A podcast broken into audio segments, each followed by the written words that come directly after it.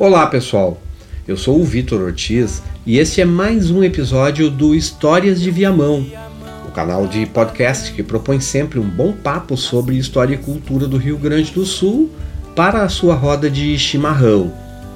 Eu vou iniciar convidando você a visitar a nossa página no Facebook, Vitor Ortiz Cultura e História, e deixar lá o seu comentário. A sua opinião é muito importante para gente.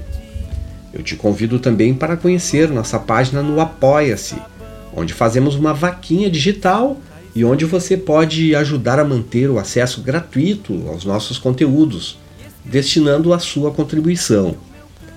Este é um episódio em podcast de uma nova série do canal, Mulheres na História de Viamão.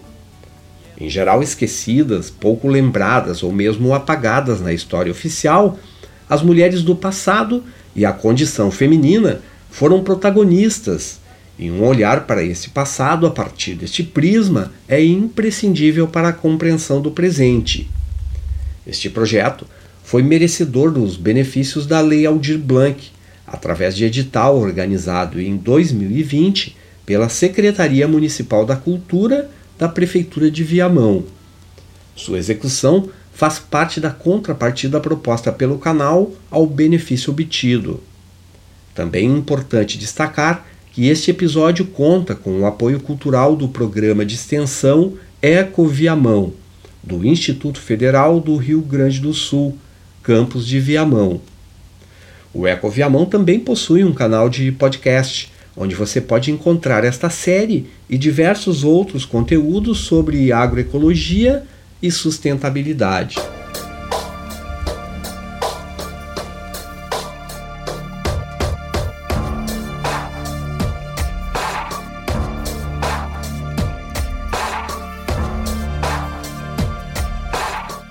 Com a intenção de procurar uma contextualização para as histórias que vamos contar neste podcast, envolvendo mulheres na história de Viamão, ou situações em que a condição feminina esteve implicada no período colonial, no chamado Antigo Regime, fui buscar o apoio teórico no texto O Enigma das Intersecções classe, raça, sexo, sexualidade, a formação dos impérios transatlânticos do século XVI ao XIX, de autoria da antropóloga catalã Verena Stoke, catedrática da Universidade Autônoma de Barcelona e doutora em antropologia social pela Oxford University.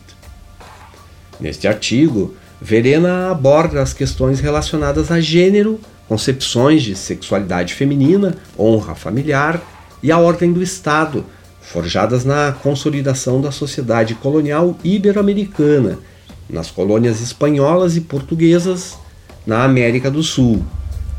O Novo Mundo tornou-se, na visão da autora, exemplo especialmente claro das intersecções nesta temática e das consequências que a moralidade sexual e os estereótipos de gênero tiveram para todas as esferas na vida das mulheres.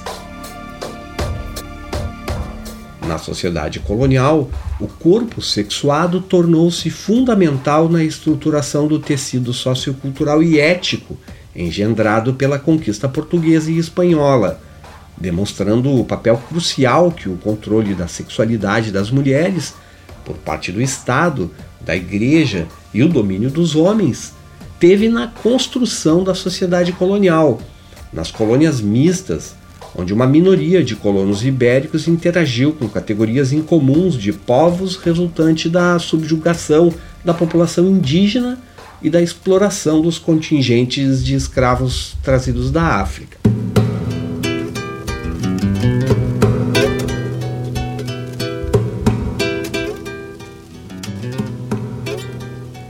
Os impérios espanhol e português foram os pioneiros na expansão europeia na África e na América, o que para Adam Smith foi o evento mais significativo da história humana, conforme salienta Verena Stoke, e até 1815 não só monopolizaram a expansão marítima da Europa, como também ensinaram ao velho mundo um modo de conquistar e colonizar vastos territórios, tornando então lucrativos seus recursos naturais e humanos.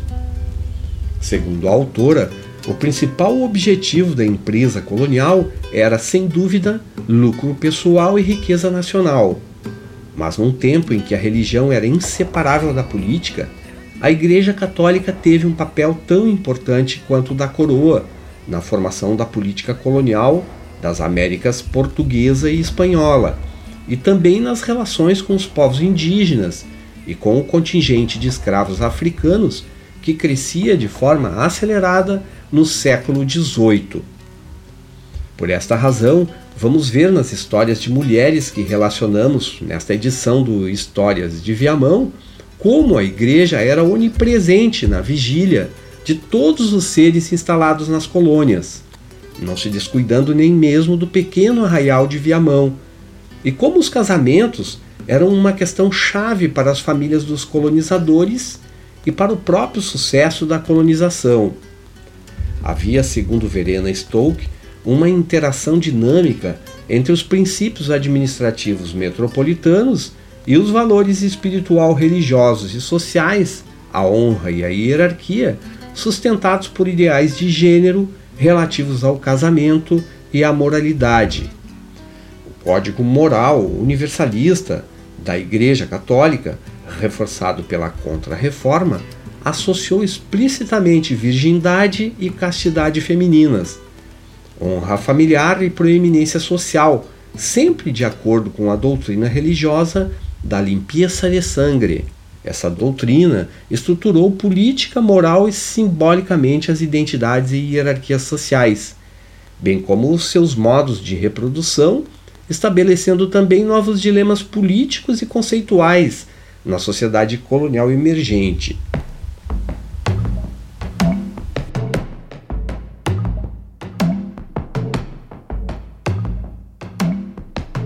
A vinda dos lagunenses da frota de João de Magalhães em 1725 para ocupar e se instalar definitivamente nos campos de Viamão é tida como um marco da ocupação portuguesa da região pela historiografia tradicional.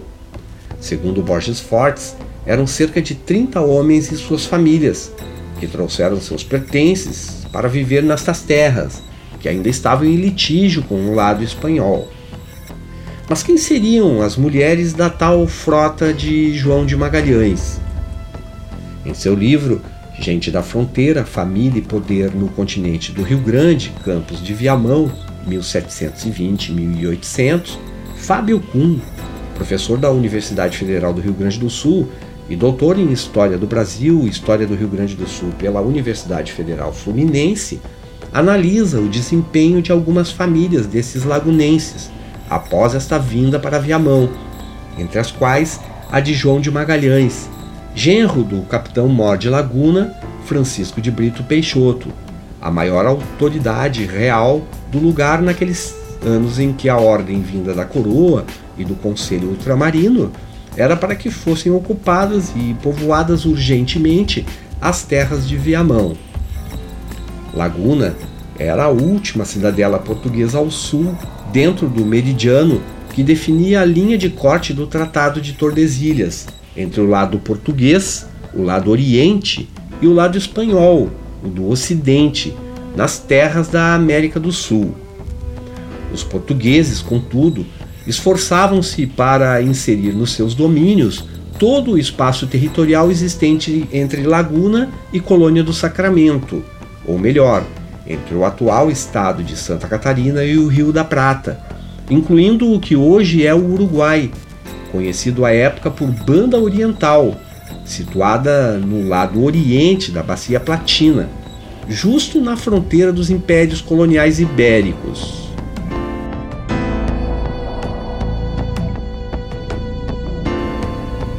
Brito Peixoto, este maior de Laguna, teve filhos com várias mulheres, todas índias, algumas supostamente livres, segundo conclui Fábio Kuhn, e outras com índias carijós administradas. Como é sabido, há muitas histórias que relacionam o bandeirantismo escravizador de índios também com a captura de mulheres por colonizadores europeus naqueles tempos de Brasil colônia. De acordo com estudos de Verena Stoke, no século XVII, Ou seja, algumas décadas antes desse contexto da frota de João de Magalhães, estava claro que o primeiro projeto da coroa espanhola, por exemplo, era de estabelecer duas repúblicas distintas, uma de índios e outra de hispânicos. Projeto, como sabemos hoje, fracassado. Os contatos estreitos que resultaram da exploração da mão de obra, dos serviços pessoais e especial, especialmente dos abusos sexuais de mulheres indígenas e africanas pelos colonos europeus produziram um número crescente de mestiços, filhos de hispânicos com índias, e mulatos, filhos de hispânicos com africanas. A sociedade colonial espanhola logo se tornou um confuso mosaico humano formado por desigualdades socioeconômicas e legais e por diferenças étnicas perceptíveis. No Brasil, do lado colonial português, de forma semelhante, a população em veloz crescimento de mulatos correspondia, na sua maioria, a filhos de fazendeiros da cana-de-açúcar. Estes engravidavam suas escravas domésticas, raramente se mostrando dispostos a legitimá-las pelo casamento. O mesmo acontecia com negociadores de gado no sul, nos primórdios mais com índias do que com escravas. As índias, ou as indígenas administradas, eram as escravas, também raramente legitimadas com um casamento. A questão estava dentro de uma ideia de tutela dos indígenas pelo Estado português, que outorgou a jesuítas, colonos ou funcionários reais a administração dos mesmos. Administração, entre aspas, o que no plano ideal pressupunha uma relação de troca, segundo Elisa Freehoff Garcia, em a utilização da mão de obra indígena no Rio Grande de São Pedro, o caso dos índios administrados, 1730-1760. Elisa é uma das principais estudiosas do tema. Na prática, o regime de administração de índios possuía semelhanças com a escravidão. Era proibido escravizar índios. Na realidade, porém, eles sofriam a escravidão sob um nome mais suave. Eram administrados. Afirma Rubem Nais, autor do livro Guarda Velha de Viamão, editado pela Sulina em 1975. Livro que vamos referir outra vez mais adiante, quando analisarmos o caso do topeiro Manuel de Barros.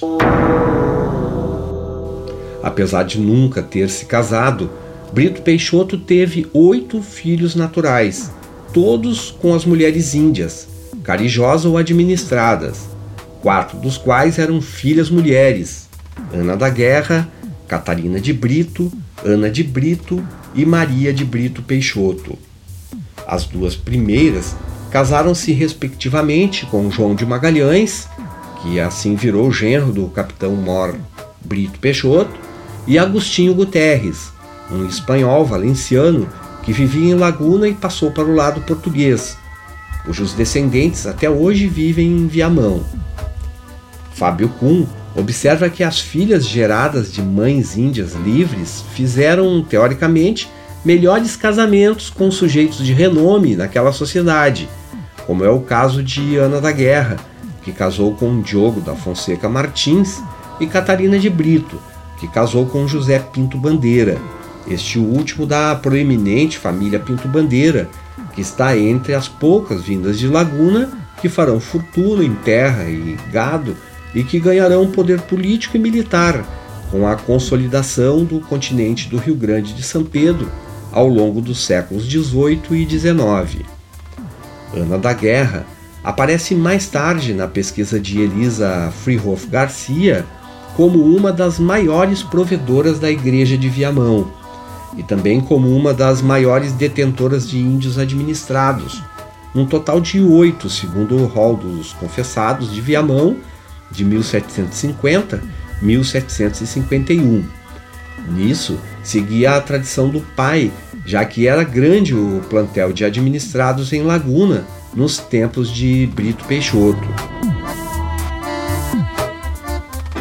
As filhas as outras filhas do capitão com suas mulheres carijós, contudo, não tiveram a mesma sorte em riqueza, terra e poder político, como Ana da Guerra, na medida em que seus maridos, ao falecerem, não deixaram legados econômicos ou políticos significativos, quebrando a série hereditária de influência e poder da família Brito Peixoto.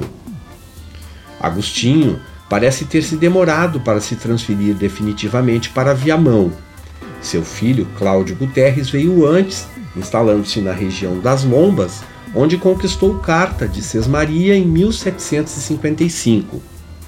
Cláudio havia casado com Gertrudes dos Santos, de uma família sorocabana.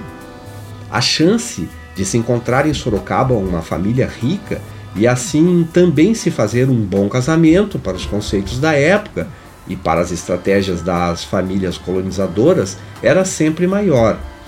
As alianças matrimoniais faziam toda a diferença, segundo Fábio Kuhn. Para fazer crescer o patrimônio, era fundamental um bom matrimônio. Neste caso, afirmava-se um interesse econômico, resguardado por uma estratégia de controle moral e religioso daquela sociedade perdida nos campos que estavam sendo desbravados na América. Reproduzia-se assim as orientações e vontades metropolitanas. Segundo argumenta Verena, no estudo que tomamos como referência, no século XVIII, a hierarquia social, conforme o modelo da metrópole colonizadora, era baseada em linhas de descendência, embora o que se pensava ser transmitido pelo sangue tenha mudado de uma conduta moral religiosa remediável para distinções sociais inatas. Justamente por se acreditar que a posição social era determinada principalmente pela ordem genealógica, a norma reprodutiva na sociedade colonial ibérica era o casamento endogâmico entre pessoas de mesmo status social. Zelando pela garantia da honra associada à pureza de sangue, as elites coloniais aspiravam casar-se entre si para assegurar a pureza social condicionada ao nascimento legítimo de sua prole. Sob tais circunstâncias, as ordens inferiores dificilmente poderiam se casar de outra forma. Relações sexuais entre parceiros de status sociais distintos não raro aconteciam, mas fora do casamento. Em consequência, os filhos ilegítimos eram excluídos das honrarias sociais do ascendente mais bem colocado, normalmente o pai, e então eram criados em casas comandadas pelas mães de status mais baixo. No que tange aos objetivos pragmáticos de uma família colonial branca, crioula e católica, mesmo que já mestiçada, naqueles tempos de conquista da terra, o importante era um bom casamento, um bom casamento para sua prole, que assegurasse ascendência ou preservação do status social.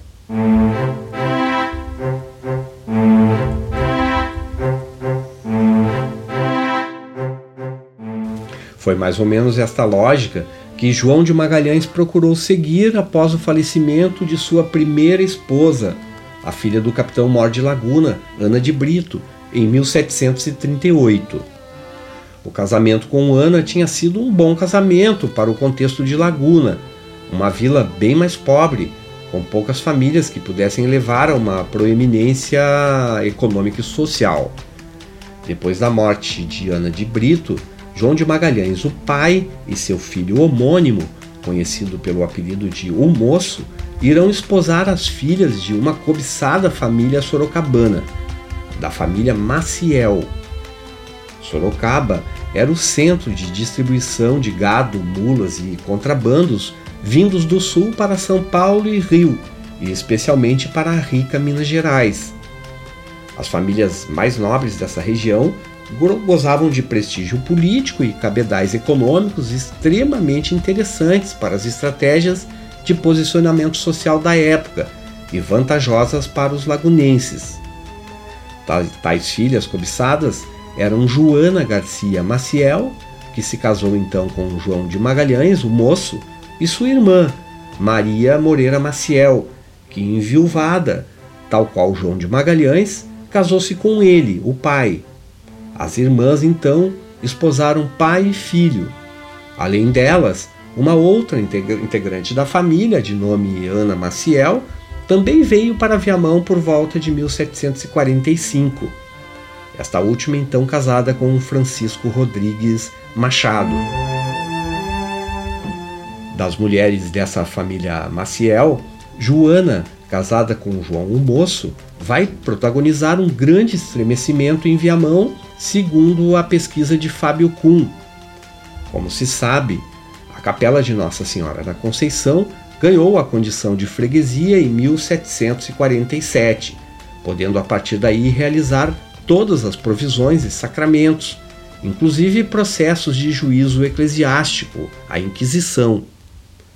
Dez anos depois, um destes processos será movido contra Joana Maciel pelo reverendo vigário da época, que abriu um auto de denúncia pela suposta situação de escândalo público em que viveria a esposa de João o Moço, naquele momento dado como ausente, condição comum para os, os homens tropeiros que trabalhavam com negócios de tropa e gado e que passavam às vezes muitos meses longe de casa. A esposa de um moço era acusada pelo vigário de ser mulher de má língua e infamadora, que tratava de modo horroroso uma índia administrada de sua propriedade a quem obrigaria a usar mal de si para obter dinheiro e água ardente. Joana era acusada ainda de ter cometido incesto ao manter cópula ilícita com seu próprio filho, Manuel Pires, de alcunha o Grosso. As acusações pesadas parecem advir de uma verdadeira guerra no seio familiar dos parentes de João de Magalhães, uma vez que entre as acusações contra a Sorocabana pairava ainda a suspeita de ter enviado seu filho Manuel o Grosso, juntamente com um comparsa, para violentar sua cunhada, a mulher de Salvador Pinto Bandeira, e ainda forçar e violentar as mulheres de João Azevedo e Antônio José Viegas, também suas parentes próximas. A esposa de Viegas, supostamente violentada, era também filha de João de Magalhães, o que só fazia aumentar a confusão. Ou seja, era também irmã de João o Moço, o seu marido legítimo. Joana acabou condenada pelo padre José Carlos da Silva à expulsão da freguesia para todo sempre, tendo ela falecido em 1766 no presídio de Rio Pardo.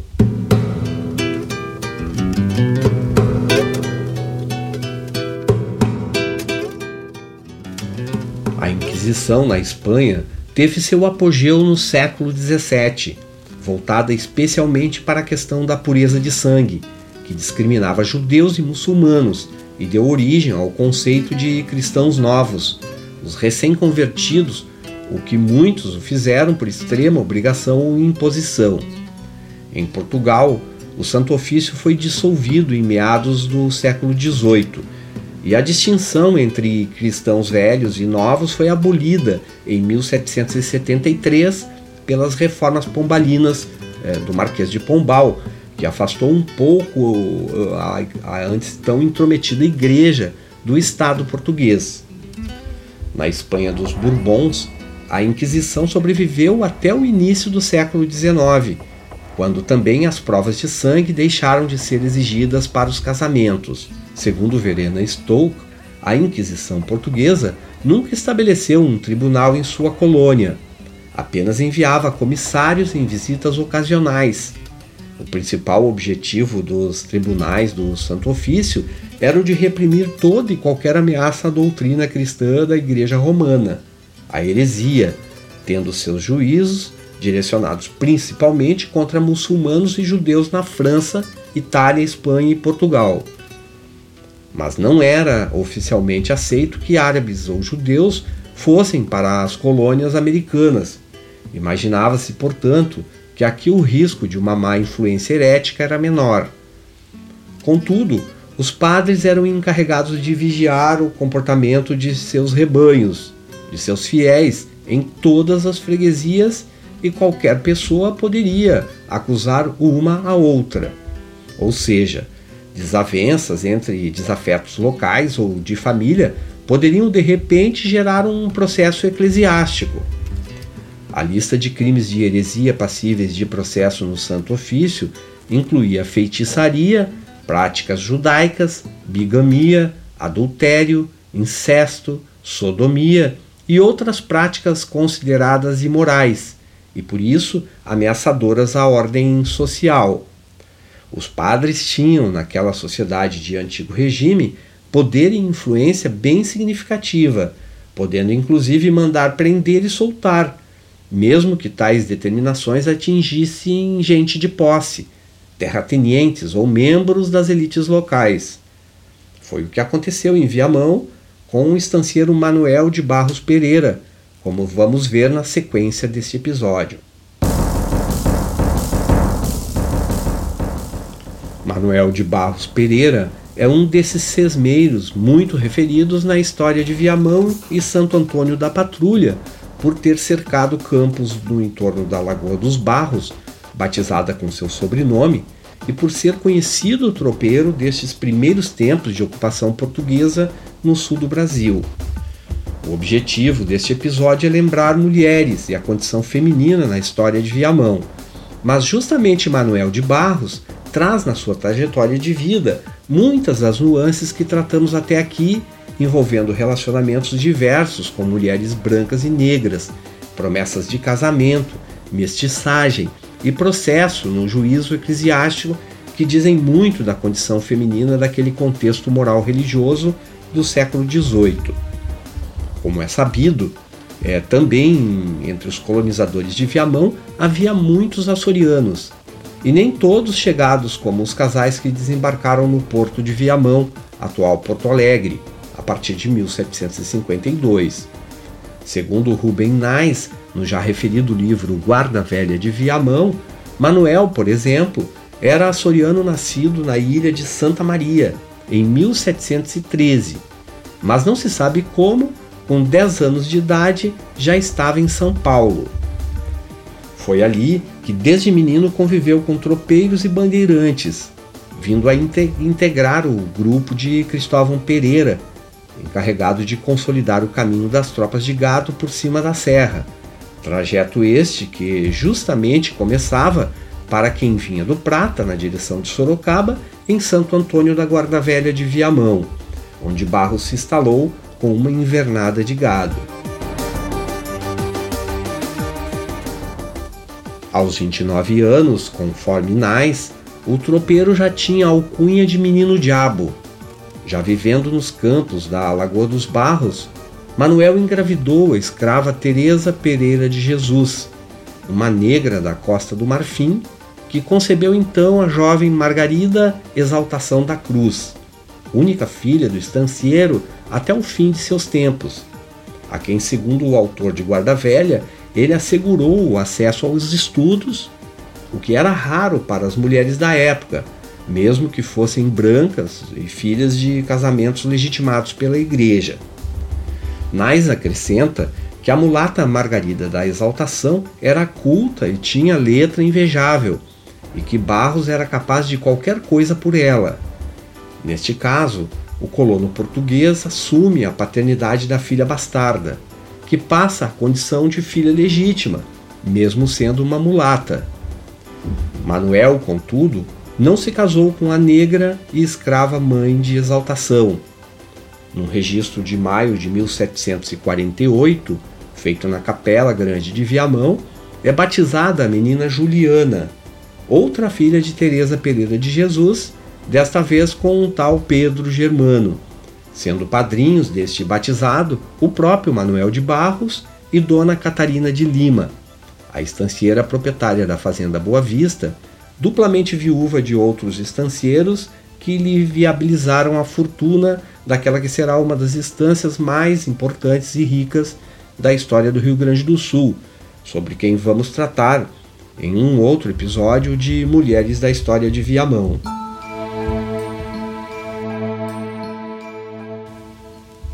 Onze anos depois desse episódio, em 1759, aos 46 anos, Manuel de Barros, já considerado um homem de posses, Dono de carta de Sesmaria, a ele concedida formalmente alguns anos antes, apresentou-se na igreja da Conceição de Viamão para formalizar um auto de justificação para o efeito de se mostrar solteiro, livre e desimpedido, pois sua intenção era, enfim, casar-se.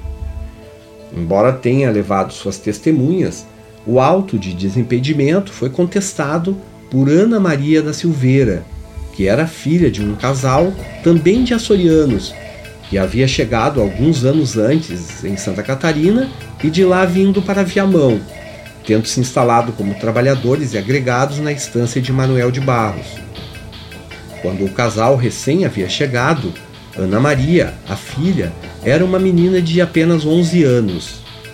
Manuel, encantado, teria então prometido aos pais um futuro casamento com a criança, a quem ainda teria presenteado com vestidos e um anel com uma pedra de topázio e dois diamantes, metendo-lhe no dedo em sinal de compromisso. A família da menina noiva, que estava sendo deixada para trás com o auto de desimpedimento que Manuel quis registrar na freguesia de Viamão, não aceitou a desistência do estancieiro e foi queixar-se ao reverendo vigário da vara, José Antônio da Mata, que por sua vez determinou a prisão de Manuel Barros.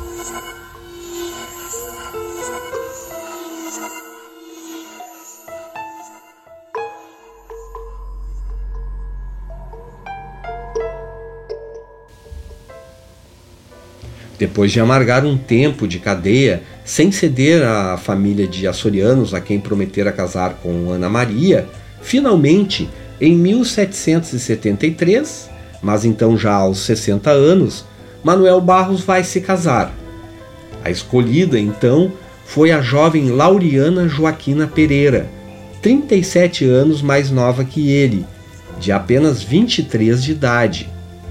Os velhos estancieiros ricos escolhiam meninas mais jovens para pedir em casamento, negociando o dote com os pais da noiva, prática também absolutamente corriqueira na sociedade daqueles tempos e que não atentava em nada aos princípios morais e aos cuidados com herança familiar que a igreja praticava. Para seu azar, contudo, Manuel de Barros Pereira morreu quatro anos depois do casório sem ter tido outros filhos com Lauriana, que, por sua vez, no auge de seus 27 anos, herdeira de parte das terras do estancieiro, casou-se com o alferes João Pereira Chaves, também alguém pertencente à elite da época, em provável novo matrimônio de interesse.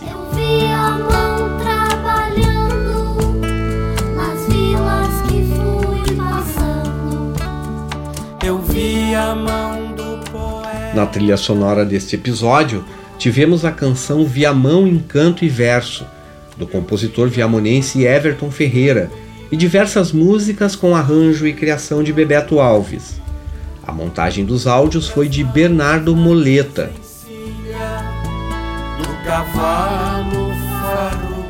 Eu sou o Vitor Ortiz e este foi mais um episódio do canal Histórias de Viamão classificado no edital da Prefeitura de Viamão do ano de 2020, realizado com recursos da Lei Aldir Blanc.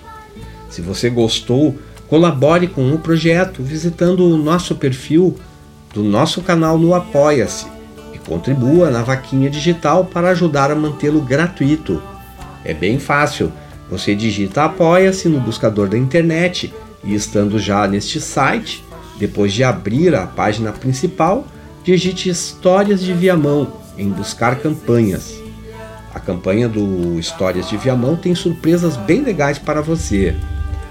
Outra forma de colaborar com o nosso projeto é divulgar este canal aqui com os seus amigos. Você pode compartilhar nas suas redes sociais cada um dos episódios e ajudar a difundir conteúdos livres e de conhecimento na internet. Este canal Histórias de Viamão está disponível em diversos agregadores de podcast, no Spotify, no SoundCloud, no iTunes, no Deezer e no Castbox. Você também encontra este, estes episódios no canal do programa Eco Viamão. E você encontra a bibliografia e todos os episódios da série no site viamãoantigo.com.br onde você pode ouvi-los. E também pode ouvi-los seguindo a rádio web Santa Isabel, que reproduz estes episódios na sua programação. Em breve, nós estaremos aqui com você outra vez para mais uma história do canal Histórias de Viamão.